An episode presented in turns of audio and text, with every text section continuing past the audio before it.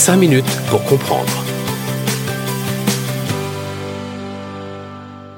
Bonjour à tous, heureux de vous retrouver pour un nouvel épisode de 5 minutes pour comprendre. Aujourd'hui, direction Montpellier avec Sonia Trinquier.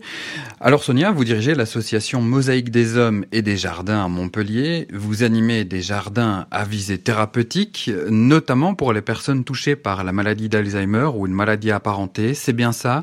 Oui, c'est bien ça. Bonjour à tous. On, est, on travaille en particulier sur un public fragile, dont les malades d'Alzheimer et maladies apparentées.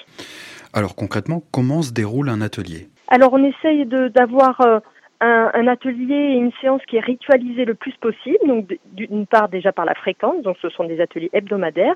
Ça fait à peu près 20 séances euh, sur, sur, une année et euh, on ritualise la séance. Donc on est, euh, on accueille les gens, on observe ce qui a évolué dans, dans, le jardin. Il y a beaucoup de choses à observer par rapport à l'évolution des plantes et là on en profite pour faire du sensoriel le plus possible. Ensuite on s'échauffe carrément parce qu'il y a une petite partie physique dans la partie jardinage et donc on en profite pour s'échauffer. C'est des, des choses qui plaisent beaucoup, euh, en particulier aux malades qui se retrouvent à faire de la gym dans un jardin euh, euh, en extérieur. Ensuite, on va chercher les outils, puis on se met au travail. Donc là, dans le cas des ateliers couplés dents aidés, on fait une séparation entre les personnes pour pouvoir d'un côté donner des tâches plus difficiles aux aidants et, laisser les aidants se retrouver ensemble. Et puis nous, on s'occupe particulièrement des malades. On a souvent des bénévoles avec nous et on se met au jardinage. Ensuite, une fois qu'on a terminé les différentes tâches, on s'étire, on range le matériel et puis on se dit à la prochaine fois. Et ça marche Les personnes touchées par une maladie d'Alzheimer ou une maladie apparentée viennent et reviennent? Oui, alors il y a, c'est vrai que c'est quelque chose qui plaît énormément parce qu'il n'y a pas, y a pas une grosse pression, un gros enjeu. Euh, donc il y a, il y a quelque chose qui fait que même si on ne se rappelle pas de l'animateur et voire éventuellement du lieu, on est accompagné par son aidant, donc euh, voilà, on, y vient, on y vient sans trop savoir pourquoi on y vient, parfois pour les malades les plus avancés.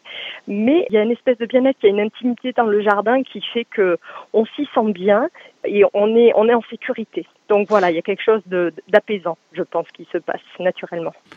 Justement, outre le côté apaisant, quels sont les bienfaits que procurent ces ateliers dans les jardins partagés? Alors on est sur quelque chose qui est à la fois donc dans le, de la santé que je veux dire de base, c'est-à-dire qu'on va faire, on est en plein air, on se fait du bien, on est en action, on est en activité, donc ça c'est quelque chose qui est très fort.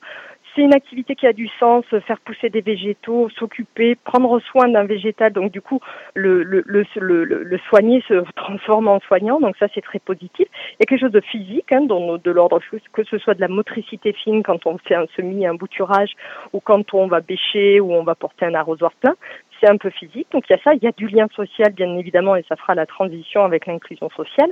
Euh, et il y a toute une partie euh, qui est dans le sens, donc c'est beaucoup de sollicitation. On sollicite beaucoup de parties du cerveau et pour les, les personnes qui ont des problèmes cognitifs, voilà, c'est quelque chose de très important.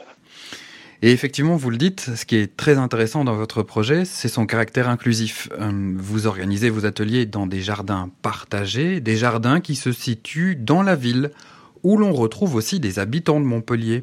Oui, tout à fait. Alors c'est notre spécificité.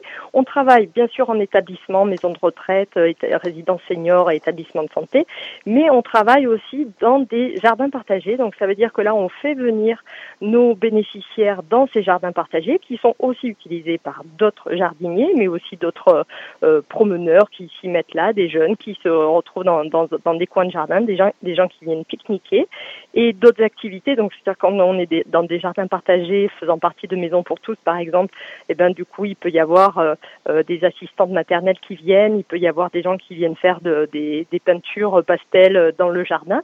Et cette, cette, ce mélange de publics qui viennent en même temps que nous, ça peut être de façon complètement hasardeuse ou euh, coordonnée, et eh ben on va du coup euh, se faire se croiser ces publics. Et ça permet d'une part aux personnes qui ne connaissent pas la maladie d'Alzheimer de se dire ah bon cette personne ça fait déjà plusieurs fois que je la vois, il y a quelque chose qui cloche chez elle. Mais qu'est-ce que c'est? Et puis dans la discussion, on apprend à se dire bah, oui c'est une personne qui a la maladie d'Alzheimer. Ah d'accord, mais il y a quand même des communications qui se font de tout ordre, non verbal, verbal, des échanges. Alors les échanges avec les enfants se passent toujours de façon très étonnamment naturelle avec des personnes qui, qui peuvent avoir au fur et à mesure une perte de la parole. Donc euh, c'est vrai que ces échanges-là sont très riches et ça ne se passerait pas si on n'était pas en jardin partagé. Eh bien, merci Sonia Trinquier d'avoir répondu à nos questions. Je rappelle que vous dirigez l'association Mosaïque des Hommes et des Jardins à Montpellier. Quant à nous, chers auditeurs, nous nous retrouverons mardi prochain à 11h pour un autre épisode de 5 minutes pour comprendre. Vous pouvez également écouter et réécouter tous nos podcasts sur le site internet et l'application mobile d'Alzheimer la radio. À bientôt.